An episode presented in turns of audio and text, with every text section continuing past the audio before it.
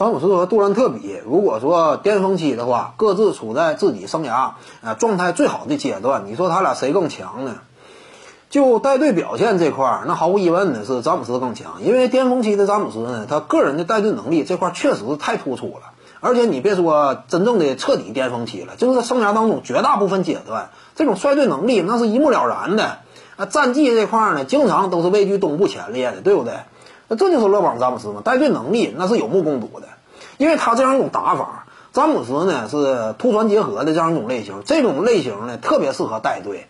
我往里一进，我一撕扯一大片，你一收缩，外线就有机会。所以呢，詹姆斯这样一种风格呢，呃，是一种这个团队属性非常强的类型。他的视野，他的真正的突破产生的实质性威胁，这两者一结合到一块儿，带队效果确实是太好了。尤其打到季后赛，一到关键回合里，那他这样一种攻坚表现多强力呀！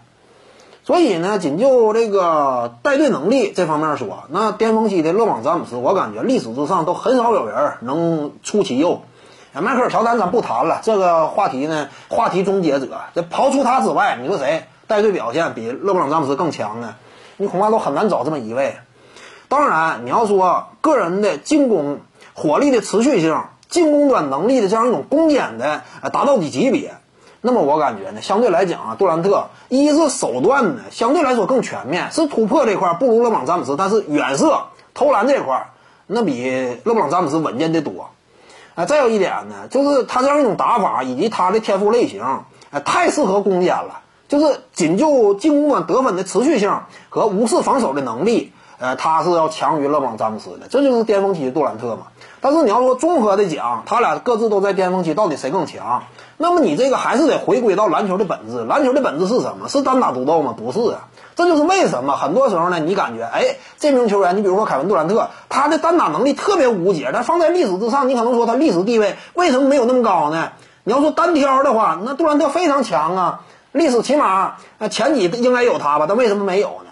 哎，就是评价一名球员呢，你不能说单纯看他的攻坚能力。篮球毕竟是一项团队运动，而从团队运动这个篮球运动的本质这个角度去衡量呢，毫无疑问呢，带队能力更强的巅峰期的詹姆斯，呃，是更加优秀的。